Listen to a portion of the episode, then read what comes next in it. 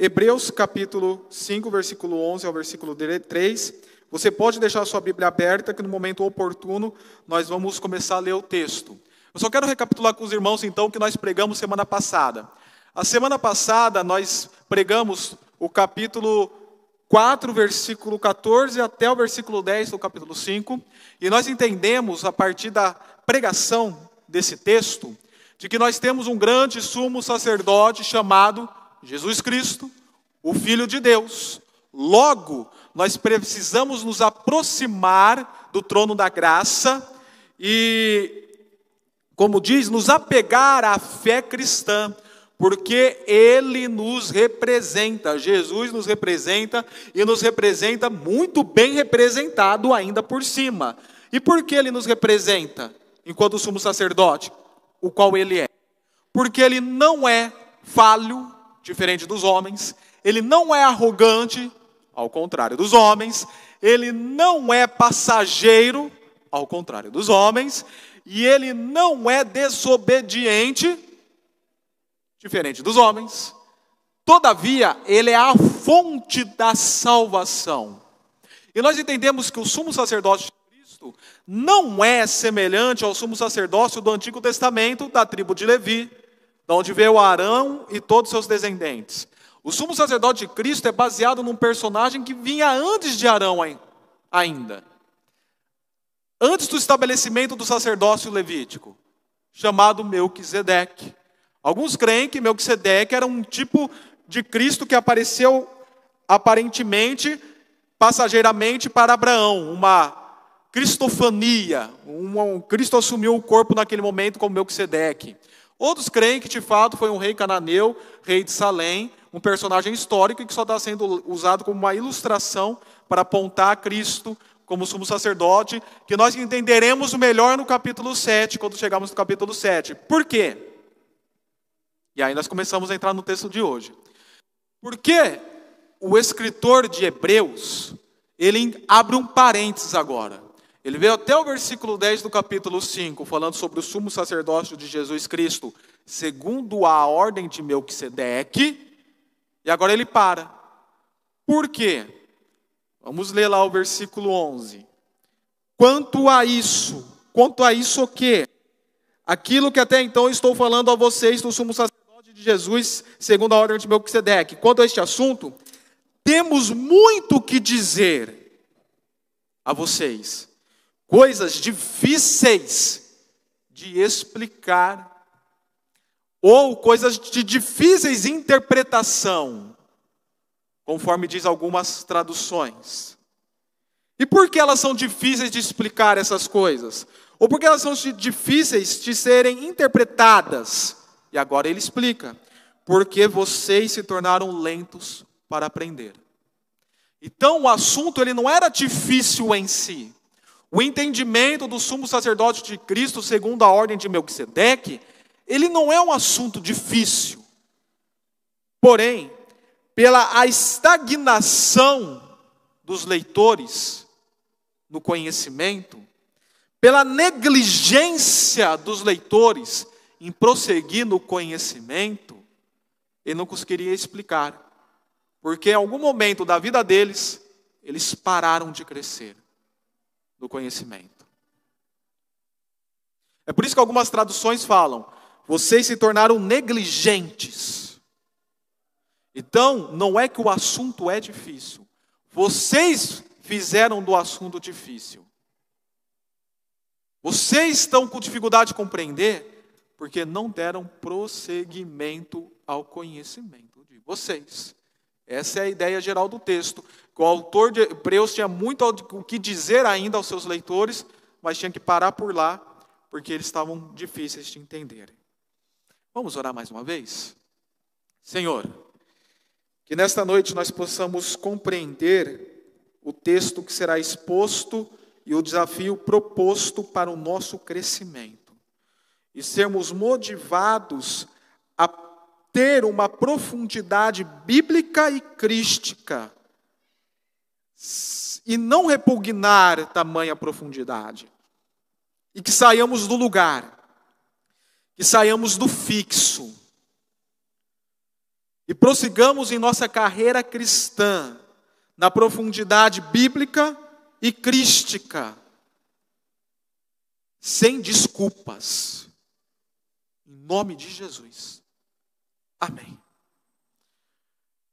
Uma psicóloga norte-americana, ela fez um estudo e elaborou uma abordagem chamada de mentalidade fixa versus mentalidade progressiva.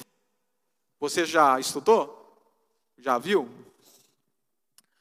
Ela, o que é fixo? Fixo é algo que fica no lugar, fica parado. Então, mentalidade fixa é aquela mentalidade que não se move para ir à frente, para se exercitar e para crescer. Em oposição à mentalidade fixa daquela pessoa que quer ficar parada, que tem dificuldade de crescimento, ela desafia a termos uma mentalidade progressiva, que vamos andando, vamos prosseguindo, progressivo, prosseguindo, a fim de crescermos como pessoas em todos os sentidos.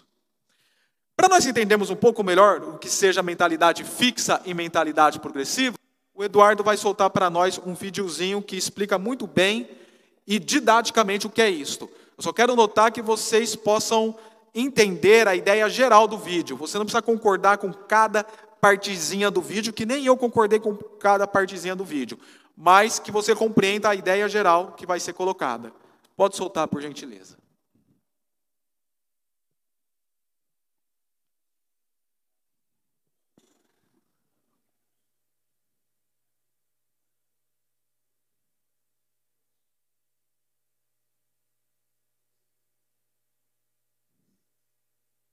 Eu vou pedir para pausar rapidamente, Edu, por gentileza. O som está saindo pelo data show. Então, provavelmente quem está em casa não vai estar tá escutando. Vamos ver se consegue conectar o cabo. Dá uma assistência lá, por favor, Nádia. É ele. E quando é, a Nádia vai dar uma assistência para ver a conexão do cabo no computador, eu vou explicando então aqui com minhas palavras. A pessoa com a mentalidade fixa, ela para tudo ela cria uma justificativa, para tudo ela cria uma desculpa. Toda vez que ela é desafiada na vida dela para um crescimento, ela alguma justificativa ela cria para não progredir. Então, por exemplo, quando você desafia uma pessoa para ter o hábito do exercício físico a fim de progredir na sua saúde, é difícil, é chato, não gosto, não tenho disposição para tanto, dói. Então a pessoa cria vários fatores para se permanecer no seu local de conforto, na sua zona de conforto. Ela não gosta de ser confrontada. A pessoa com a mentalidade progressiva, ela entende que vai doer, ela entende que vai ser chato, ela entende que vai ser desgastante, que vai ser provocativo, que muitas vezes vai gerar frustração, porém ela continua, ela não para. Os feedbacks negativos que ela tem não a impede de continuar, ela continua. A pessoa com a mentalidade fixa, já qualquer feedback ou retorno negativo que ela tem de qualquer abordagem a qual ela faz, já é motivo, eu vou parar por aqui eu não vou continuar. As pessoas com mentalidade fixa, geralmente elas assumem compromissos, começam cursos, começam algum desafio na vida e para no meio do caminho. Está difícil demais para mim. A pessoa com a mentalidade progressiva toma aquele desafio como um momento de crescimento, de superação, de resiliência. Lembrando que resiliência é quando você pega um bastão e o entorta, o entorta, o entorta, o entorta, o entorta, e quando você solta, ele volta com maior força. Então a resiliência é isso, você vai estar sendo entortado na sua vida, você está tomando aquela pressão, mas quando aquela pressão acaba, você floresce com maior força. A pessoa que tem a mentalidade progressiva, ela aguenta a pressão para poder voltar com mais força em qualquer situação da vida, seja no exercício físico, seja numa faculdade, seja numa escola, seja na profissão, Enquanto a pessoa com a mentalidade fixa, quando sofre a pressão, pau, quebra. Acabou para ela. Muitas vezes, em entrevistas de emprego, eles fazem perguntas para ver se aquela pessoa tem personalidade fixa, desculpa, mentalidade fixa ou mentalidade progressiva. E eles optam, depois de ser identificado, eles optam por pessoas com mentalidade progressiva. E deixam as pessoas com mentalidade fixa uma próxima oportunidade. Esta é a diferença. Então, mentalidade fixa é aquela pessoa que vive na estagnação, que não gosta de provocação para crescimento, que não aceita desafio e não aceita o que é proposto para ela para que ela cresça. Enquanto a pessoa de mentalidade progressiva, ela se empenha até os primeiros passos para poder crescer. Eu creio que eu já consegui resumir bem. Depois eu mando o videozinho para o grupo da igreja para que vocês possam fazer o reforço de conteúdo. E quando nós olhamos para o texto de Hebreus, nós entendemos que inversamente aos leitores de Hebreus, ao contrário dos leitores de Hebreus, você tem que deixar a sua mente progredir. Então, se inclusive eu fosse desenvolver um tema na mensagem de hoje, o tema seria este: deixe sua mente progredir. Seria um tema realmente expressado em forma de ordem, imperativo. Deixe a sua mente progredir, deixe a sua mente crescer, progrida em sua vida, ao contrário do que foi os leitores de Hebreus. Ou seja, busque ter uma mente, melhor dizendo, busque não ter uma mente fixa, conforme nós veremos no versículo 12 e 13. Porém, tenha uma mente progressiva. Conforme veremos no versículo 14 e no versículo 1, parteado capítulo 6. Vejamos a mente fixa dos leitores de Hebreus, a qual nós não devemos ter. Versículo 12. Embora é vocês eu tenho muito a dizer para vocês, coisas difíceis de ligar, vocês se tornam lentos para aprender, embora a esta altura do campeonato já devessem ser mestres. Nesse momento, era um momento já para vocês estar dando aula, para vocês estar ensinando, mas é necessário ainda sentarem nos bancos para aprender.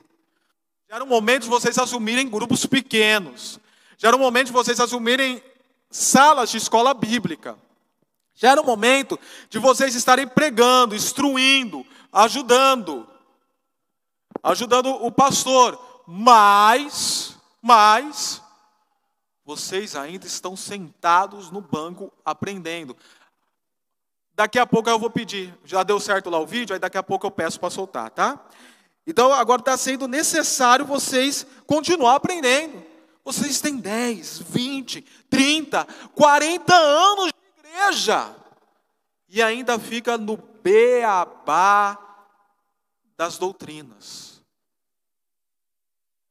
Vocês precisam de alguém que lhes ensine novamente os princípios elementares. Essa expressão é tão interessante no original que ela tem um sentido de fileira, de formar fila. Lembra da época de escola que tinha que ficar formando fila separação de um metro, né, um braço, separa um metro, vamos cantar um hino nacional, ouvir o do Ibiranga, do Ibiranga Márcio Plaza, depois cantar o hino nacional, o hino da bandeira, vamos para a tudo em fila. Aquela coisa que é para educar a criança numa, numa vida cívica, de manter espaçamentos, respeitar regras e assim por diante, essa fileirinha, nós precisamos ficar voltando nesse tipo de ensino com vocês. Coisas elementares, a base da palavra de Deus. Precisando de leite e não de alimento sólido. Eu vi esse texto, até olhei para trás e falei: esse texto aqui define a Manuele. Ela teve a introdução alimentar esses tempos, e nela não recebeu bem a introdução alimentar, devido ao seu excesso de cólica. Então tivemos necessidade de parar dois, três dias com a introdução alimentar, para que ficasse só no leitinho. E muitos são assim no meio do povo de Deus. Quando nós começamos a trazer alimentos mais sólidos, precisa parar por lá, porque começa a dar cólica nas pessoas. Ainda não está com todo o desenvolvimento intestinal, espiritual, é meio esquisito isso que eu estou falando, né? Mas é figurativo, preparado para receber um conteúdo mais forte. Aquilo começa a gerar incomodação, porque está acostumado a ficar no leitinho, no leitinho, no leitinho e no leitinho. Eu que busco ser um pregador expositivo, que estudei muito esse tema, fiz cursos semelhantes, nós vimos que toda vez que um pastor começa a introduzir pregação expositiva na igreja, tem muita dificuldade. Porque como a pregação expositiva é uma pregação de ensino, expositivo significa ensino, então é a proclamação das boas novas do reino de Deus, a aplicação da fé cristã, mas com o ensino bíblico e doutrinário, a igreja muitas vezes não suporta, porque ficou anos no leitinho, no beabá, em pregações só a nível de refrigério da alma, e assim por diante, e não suporta um alimento mais forte. E aí o autor de Hebreus continua no versículo 13: Quem se alimenta de leite ainda é criança, ainda é Manuele.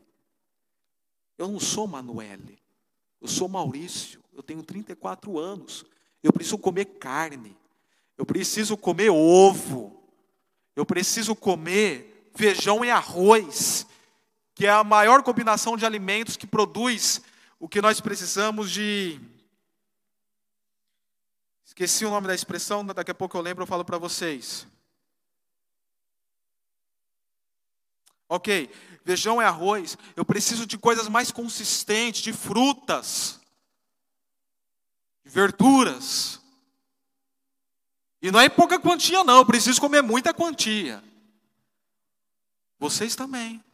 A Manuele fica no leite. E essa altura do campeonato, depois de 14 anos de Liber que fará em agosto, muitos aqui ainda não aceitam introdução alimentar. Continua no leite.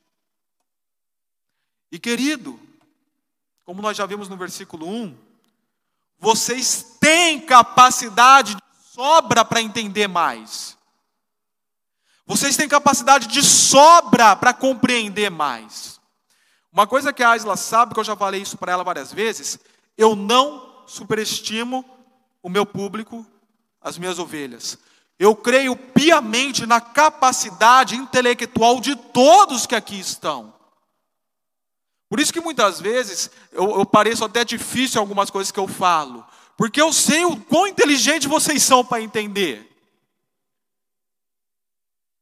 E ainda mais nós temos o Espírito Santo que revela e traz à luz verdades espirituais. Porém, muitas vezes nós ficamos no fixo. A questão não é só falta de capacidade, a questão é você tomar a iniciativa de aprender mais. Tem muito ao ser ministrado em sua vida. Tem muito para você desfrutar, conhecer. É muito gostoso tomar o leitinho de manhã? É uma delícia, é necessário? É. Eu amo tomar meu leite de manhã. Eu tomo leite e, simultaneamente, dou frutinha para Manuele. É uma delícia. É necessário nós tomarmos o leite. É necessário nós sempre relembrarmos da, dos pilares da fé cristã. Lógico que é. Por isso que, vez ou outra, eu, eu recapitulo o que é batismo, o que é ceia, o que é o governo da igreja batista e coisas assim elementares. Porém, também é demasiadamente necessário crescermos. Eu não posso tomar leite o dia inteiro. Eu preciso comer outras coisas com valores biológicos melhores do que o leite, como a carne de frango. Ou o ovo, conforme eu já falei. Assim também as nossas vidas espirituais.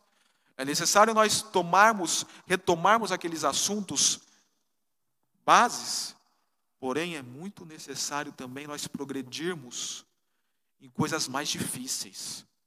Porque vai ter momentos que você será indagado na sua fé cristã. E você vai precisar responder a razão da esperança que há em sua vida.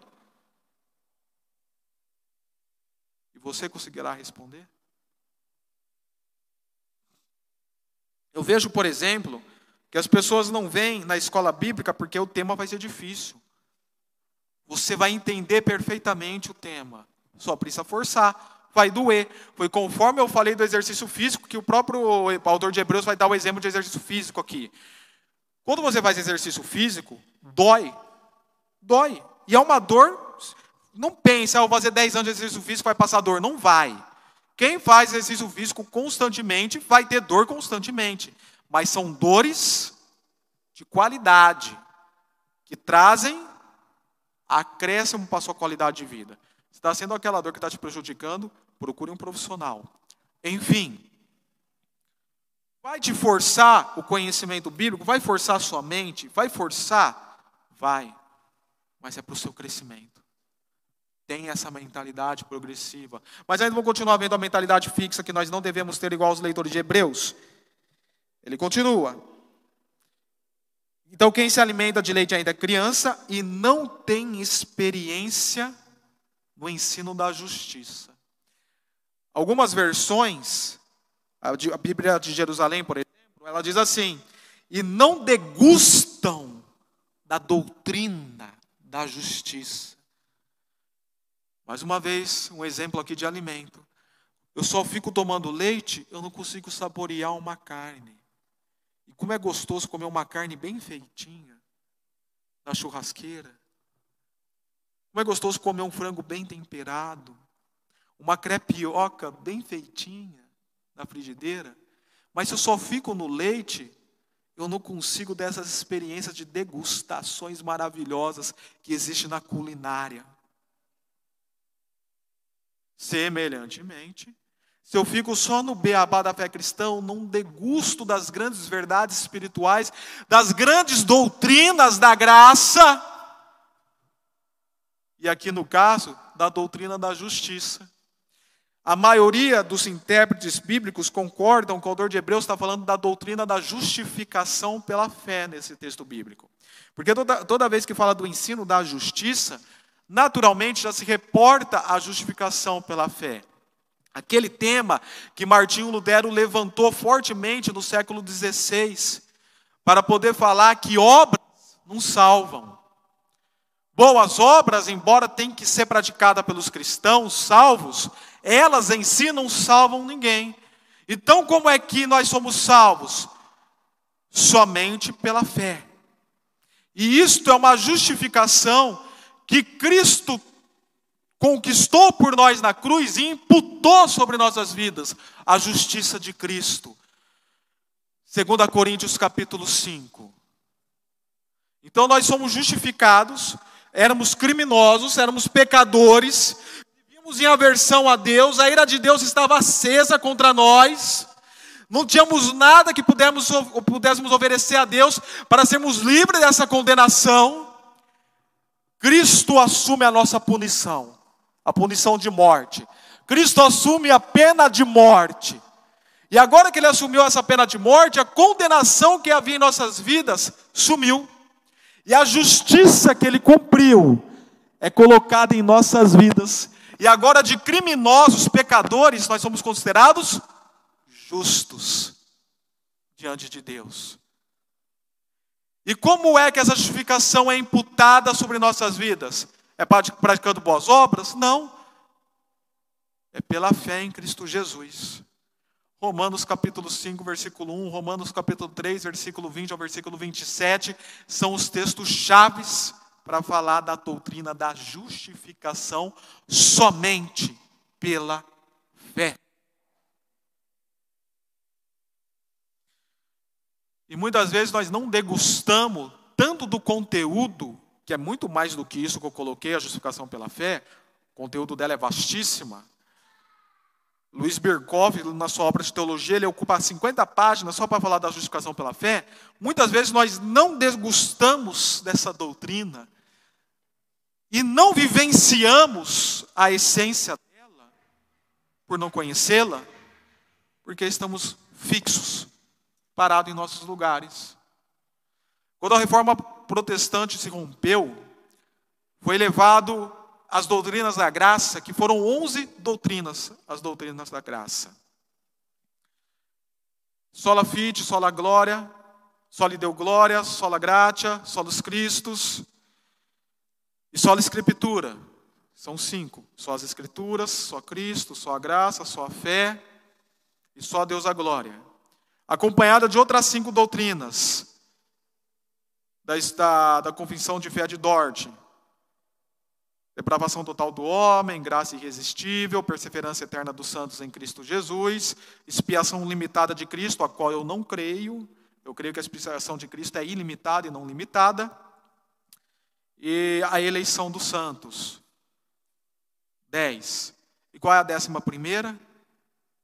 A justificação somente pela fé, que foi a principal para se romper com a igreja dominante ditadora, ditadora que até então nós tínhamos no século XVI. Então existe uma profundidade muito grande nas verdades espirituais que nos leva ao conhecimento de Deus, na intimidade de Cristo, que podemos degustar e não degustamos porque não queremos sair do lugar. É mais interessante estudar signos na internet. É mais interessante ficar assistindo Netflix. É mais interessante ficar ouvindo os articulistas dos jornais que ficam suscitando discussões políticas. É mais interessante isso do que entender de fato a política do ponto de vista da fé cristã, das Escrituras.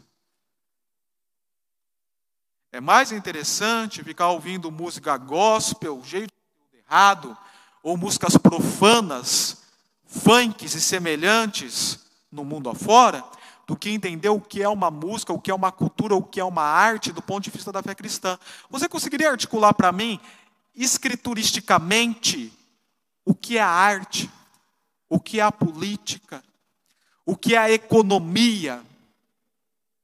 Talvez você saiba me falar da sua posição esquerda ou sua posição direita sobre a política. Mas, à luz das Escrituras, o que você me fala da política? O que você me fala do Estado? O que você me fala dos governantes? Talvez você possa chegar aqui e bater o um martelo. Música do mundo é pecado, porque eu aprendi isso a vida toda na igreja. Ok. Mas o que você pode me falar de música à luz das Escrituras? O que você pode me falar? Talvez você chegue e fale, porque o mercado tem que ser livre, mercado livre, ok. O que você pode me falar de economia à luz das Escrituras? Mídia, sociedade, educação. Ah, porque a nossa educação é de Paulo Freire, é uma educação marxista que está fazendo lavagem cerebral na cabeça das pessoas. Legal. Mas você pode me falar de educação à luz das Escrituras? Qual é a educação correta?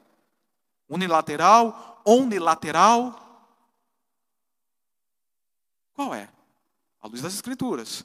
O que é paideia cristã, afinal das contas?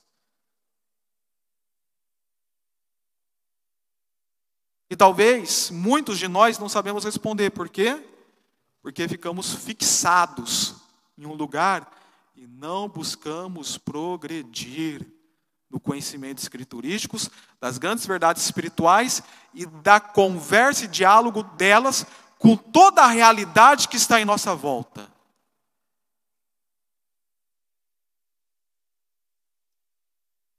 Ao contrário da mentalidade fixa, precisamos ter a mentalidade, todos juntos, a mentalidade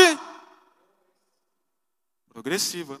Na hora que eu estava dando aqui o aviso de você vir à EBD, e pode ter certeza que você vai entender o que é teologia pública como um aspecto pré-evangelístico. Teve uma pessoa que olhou aqui entre nós e fez assim. Tipo assim, não foi entender. Já está fixamente parada no lugar. Para com isso, você vai entender. Mas você precisa dar o primeiro passo, tem que ser progressiva a sua mentalidade. Então, só para dar uma respirada aqui, antes de continuarmos a exposição do texto, vamos ver o vídeo para recapitular o que é mentalidade fixa versus mentalidade progressiva? Solte o som.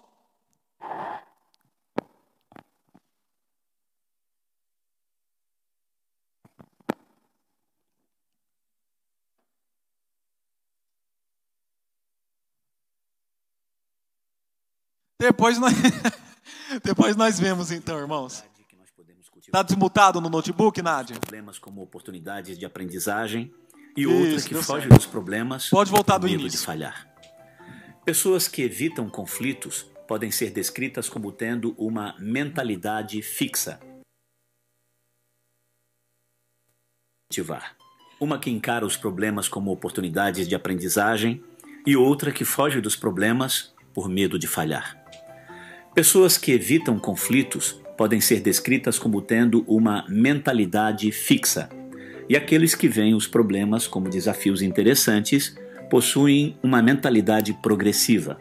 As pessoas que possuem mentalidade fixa acreditam que as qualidades básicas como inteligência e talentos são características fixas, são dons, e que essas características são determinantes para o sucesso.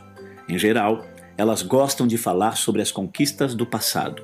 As pessoas que possuem uma mentalidade progressiva acreditam que novas habilidades podem ser desenvolvidas através da prática. Esta visão cria a paixão pela aprendizagem que a maioria dos líderes e profissionais de sucesso possuem. Para eles, a vida se torna uma jornada empolgante com oportunidades infinitas para descobrir novas aventuras e progredir. Para desenvolver uma mentalidade progressiva, a professora Carol Dweck, da Universidade de Stanford, criou esse termo e recomenda que líderes, professores e pais celebrem o esforço das pessoas. Professores devem elogiar os estudantes independentemente de suas notas, caso tenham estudado com afinco. Os pais devem encorajar seus filhos a desenvolver qualquer nova habilidade na qual estejam interessados. Isso fará com que apreciem a habilidade de aprender e também os ajudará na própria escola. Para ilustrar a diferença no dia a dia, vamos observar dois jovens imaginários. João acredita que ou você tem habilidades ou você não tem. Por outro lado, Maria sabe que pode aprender qualquer coisa caso realmente queira. Ao realizar um exercício físico, João evita desafios, como na hora em que precisa saltar sobre um obstáculo. Ele fica com medo de parecer estúpido e que as pessoas possam rir do seu desempenho. Maria encara qualquer desafio como algo empolgante e divertido. Ela sabe que falhar é parte da aprendizagem e que se tentar com afinco, no fim das contas, ninguém vai rir dela. João evita receber feedback. Se a professora pede que melhore um projeto no qual está trabalhando, ele leva para o lado pessoal. Ao contrário dele, Maria sabe que para melhorar precisa ouvir críticas construtivas e também sabe que não é ela que está sendo avaliada, mas sim o resultado do seu trabalho naquele dia. João escolhe sempre o caminho mais fácil. Por exemplo, prefere as escadas rolantes para não ter que subir os degraus. Quando está treinando na guitarra, sempre para quando encontra alguma dificuldade. Maria normalmente não pega as escadas rolantes.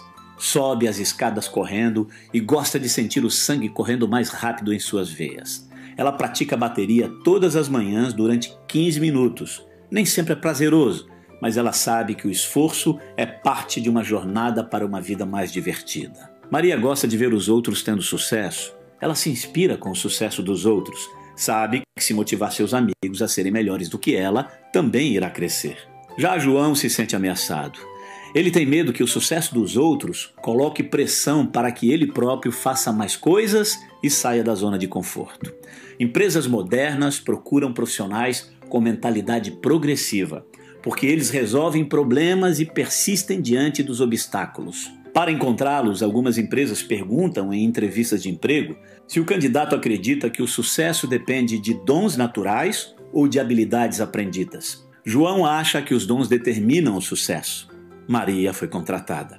Neurocientistas enfatizam essa ideia.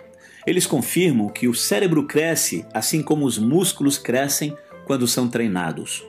Estudos mostram que crianças adotadas tendem a ter maior inteligência do que os irmãos criados pelos pais biológicos. Os indícios são de que a diferença resulta do nível educacional mais alto recebido por pais adotivos, comprovando que o estímulo é mais importante do que a biologia. Um aprendizado ou ressignificação simples de como a pessoa vê uma determinada situação pode significar uma mudança enorme, não apenas no resultado da situação, mas no resultado de toda a vida daquela pessoa. Como disse certa vez um poeta, em todas as tentativas, todos falharam, sem problemas. Tente de novo. Nova falha? Tente novamente. Qual a sua visão sobre esses conceitos? São muito simplistas? Mas caso essa ideia faça sentido, você acredita que seja possível aprender, mudar e progredir permanentemente de uma mentalidade fixa para uma mentalidade progressiva? Então abra sua mente para novos conceitos e deixe sua mente progredir.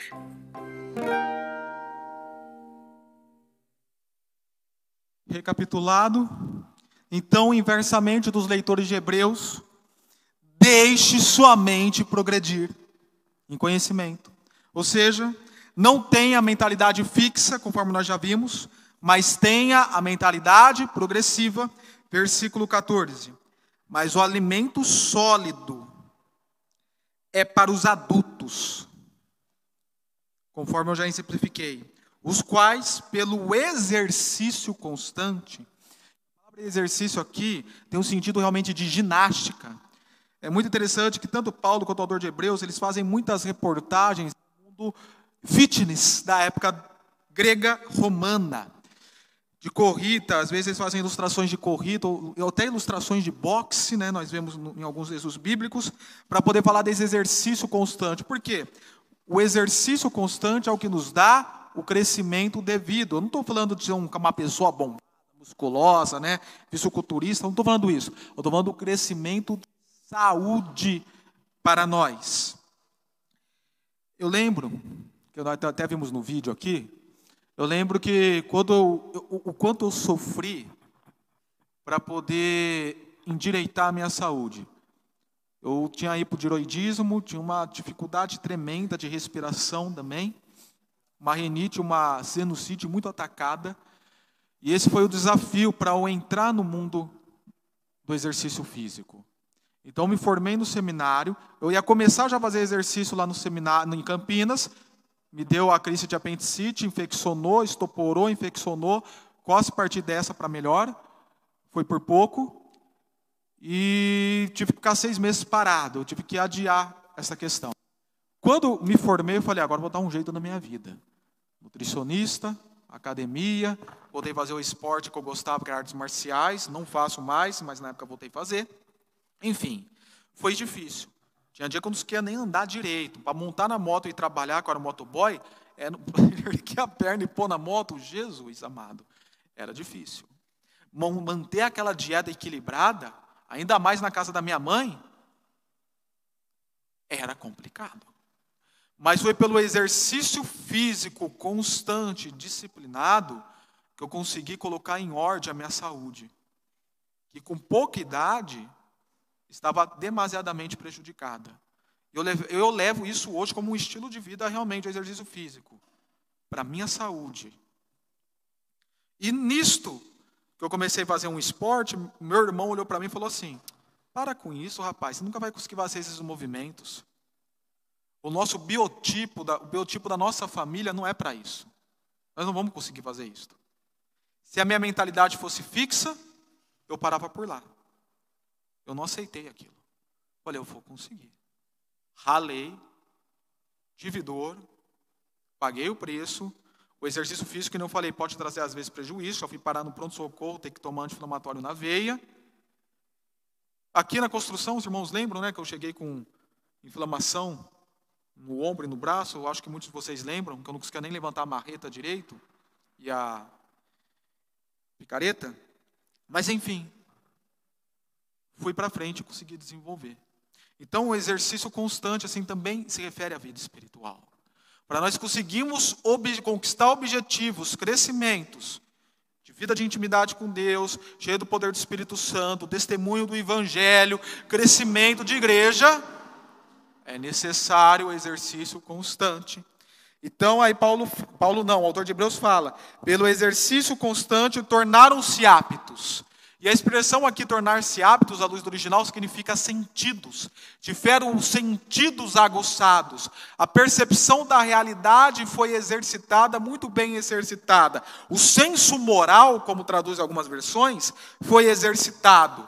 Então, todos os sentidos da vida, de você perceber a realidade, você ler a realidade, a espiritualidade de ver as coisas, foi exercitado e agora está pronto para discernir dividir, conseguir separar o bem do mal, tanto o bem quanto o mal. Inclusive, os irmãos muitas vezes vê que eu mando lá no grupo: vamos orar por discernimento. Mas o discernimento vem daquela pessoa que tem a mentalidade progressiva para conhecer mais de Bíblia e mais de Cristo. Progressimento bíblico e crístico.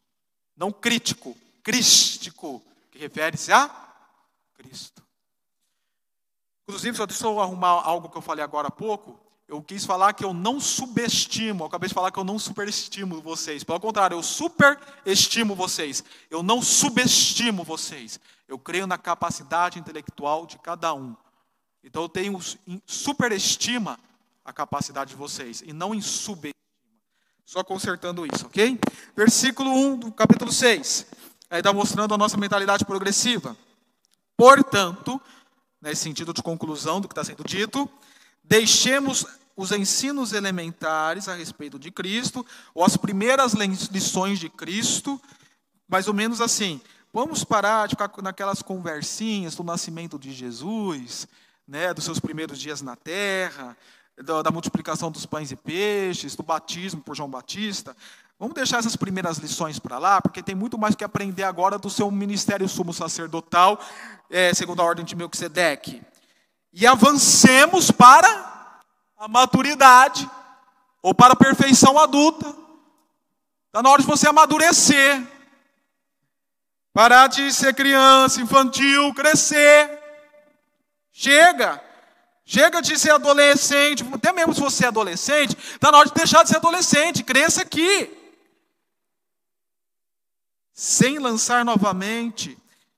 Aí, aqui, só para poder passar rapidamente para vocês terem compreensão do texto, sem lançar novamente o fundamento, as primeiras bases do arrependimento de atos que conduzem à morte. Algumas versões falam de arrependimento das obras mortas. O que, que é isto?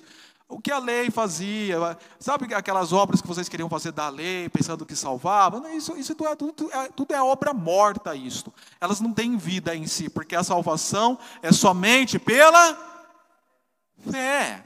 A justificação é somente pela fé. Por que vocês não estão degustando do ensino da justiça? Porque ficam aí nas obras mortas. As boas obras é um sinal de quem foi salvo, mas elas se não salvam. Então parem de se arrepender com essas obras mortas que não trazem salvação, de guardar a lei, que conduzem à morte, da fé em Deus. Né, de falar, sempre falar o que é fé em Deus, o que é fé em Deus. Toda vez nós falamos, irmãos, fé em Deus não significa manipular Deus. Ah, eu vou orar com, com fé e vou mudar a opinião de Deus. Né? Eu vou, quando Jesus fala que vai mover a montanhas, acho que fé significa literalmente isso, mover a montanha. Não. A fé significa você estar na dependência de Deus em qualquer circunstância da sua vida, mesmo que você veja ou não veja o que vai acontecer. É só ler a galeria dos heróis da fé que nós chegaremos ainda em Hebreus 11. Independentemente, vai acontecer? Eu vou ver? Eu não vou ver? Eu creio do mesmo jeito. Eu estou na mesma dependência. Independentemente. Por isso que Paulo fala em 2 Coríntios 4 não prestemos atenção nas coisas que se veem, mas as coisas que não se veem, pois elas são eternas. Isso é fé. É, continua o texto. Dá instrução a respeito de batismos. Por que o batismo está no plural? Porque na igreja primitiva nós tínhamos dois tipos de batismo ainda. O batismo segundo João Batista Atos capítulo 19, que era para a chegada do reino de Deus, a pregação de Cristo, que Cristo viria, e o batismo de Jesus, que era a demonstração daqueles que foram salvos na fé em Cristo Jesus. Quando Paulo vai pregar em Éfeso, ainda eles estavam no batismo de João Batista. Aquele batismo já não era mais válido, porque Jesus já tinha se manifestado. O reino já tinha se manifestado. Então não tinha mais validade aquele batismo. Aí Paulo se pôs a falar a eles: agora eu vou apresentar para vocês o batismo em Jesus. E aí o que toma conta agora da igreja é o batismo que Jesus deixou, não que João Batista deixou. João Batista se cumpriu em Cristo. E o de Cristo agora é para simbolizar na vida daqueles que foram salvos. Então é por isso que batismos aqui está no plural, ok? Para mostrar essa diferença de João Batista e de Jesus Cristo. Da imposição de mãos, a imposição de mãos para consagração ministerial, da ressurreição dos mortos e do juízo eterno. Olha o que o autor de Hebreus está falando. Sabe esse assunto dos finais dos tempos? Isso é beabá na fé cristã. Nós temos dificuldade por quê? De entender os finais dos tempos. Porque a nossa mentalidade ficou fixa. Já era para estar tirando de letra esse assunto de finais dos tempos. Então, os três primeiros se referem a aspectos da doutrina da salvação, soteriologia, o arrependimento de, de, que conduzem à morte, em oposição à fé em Deus. Os outros dois se referem à doutrina da igreja, a eclesiologia, instrução a respeito de batismo e da imposição de mãos. Quem sabe nós vamos estar fazendo isso com o Miquel este ano ainda, né? A imposição de mãos. E o último assunto é da escatologia, a doutrina dos finais dos tempos, da ressurreição dos mortos e do juízo eterno. E aí o autor de Hebreus fala: assim faremos, se Deus permitir. Por quê? Esses assuntos são importantes? São. É necessário retomá-los? É. Eles são básicos, mesmo que seja necessário retomar. Porém, tem muito mais para nós aprendermos. Então, querido, mentalidade fixa, não. Mentalidade progressiva, oh yes. E isso para toda a sua vida. Não só aqui no que se refere ao crescimento cristão bíblico doutrinário. Em toda a sua vida, procure ter uma mentalidade progressiva em todos os ambientes que você está, em todas as esferas da sua existência. Busque isto. E para concluir a mensagem de hoje, vamos lá. Alguém abra em 1 Coríntios capítulo 3, versículo 1 e 2 e leia, por gentileza. 1 Coríntios 3, versículo 1 e 2.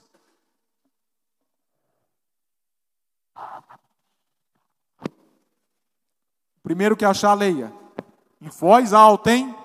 E você que está em casa vai abrir e vai ler aí em casa.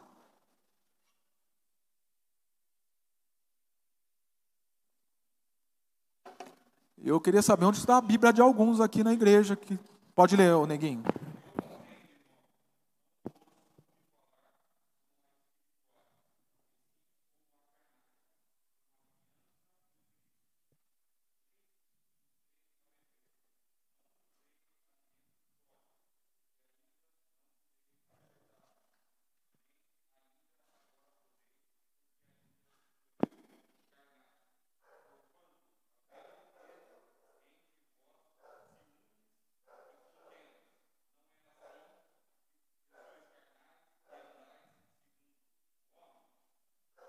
Ok, outra pessoa agora, 1 Coríntios 14, 20. Só a parte A do versículo. Primeiro que achar, leia. 1 Coríntios 14, 20. Agora, irmãos, eu acabei de pregar sobre crescimento, mentalidade, mentalidade progressiva, e vejo muitos aqui sem Bíblia. Tragam, nem que seja no celular, tragam a Bíblia e leiam.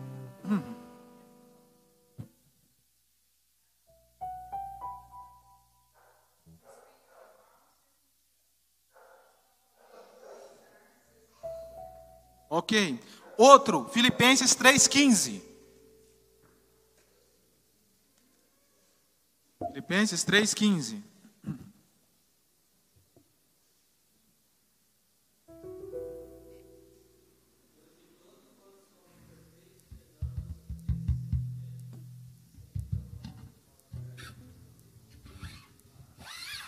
Ok, e por fim, 1 Pedro capítulo 2, versículo 2.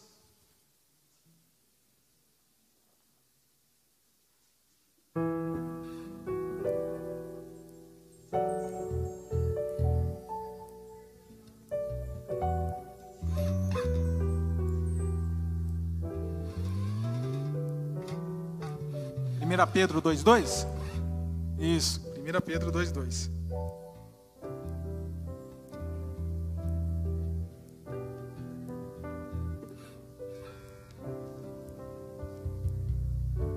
Amém. Leitinho, sempre, mas também comida sólida, sempre. Ok? E queridos, eu gostaria de encerrar essa mensagem citando o próprio exemplo de Jesus que nós lemos no início desse culto. Jesus esteve em Jerusalém na época da Páscoa, aos seus 12 anos de idade.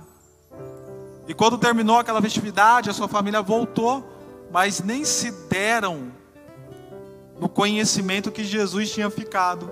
E quando Maria e José olham para aquela multidão e vê que Jesus não está, começaram a procurar Jesus, procura Jesus, procura Jesus, não encontra Jesus, voltaram a Jerusalém. Quando chegaram a Jerusalém, acharam Jesus onde?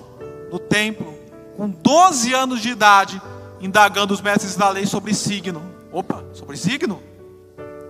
Era sobre signo que Jesus estava indagando os mestres da lei? Desculpa. Estava indagando os mestres da lei sobre a Anitta e o Felipe Neto. Sobre isso? Não, né? Sobre videogame. Não também, né? Estava indagando os mestres da lei sobre as escrituras. E os mestres da lei estavam ficando maravilhados com o conhecimento que Jesus tinha do Corim. Opa! Da seleção brasileira? Do Tite? Não. O conhecimento que Jesus tinha das escrituras. Muitos de nós conseguimos citar o nosso time de futebol de cor, do goleiro ao atacante mas não conseguimos citar os livros da Bíblia.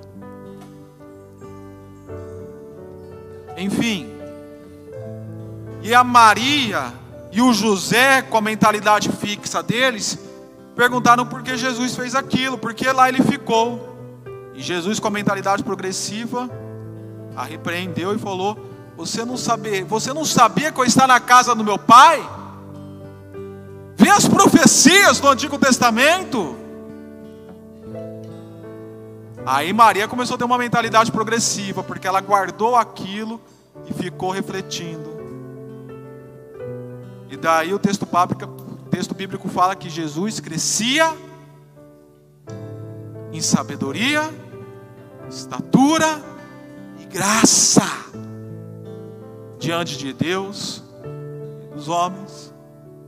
Você tenha uma mentalidade progressiva que leve você a crescer sapiencialmente, sabedoria, personalmente, porque na estatura muitos de nós já não cresceremos mais, a não ser se for aqui.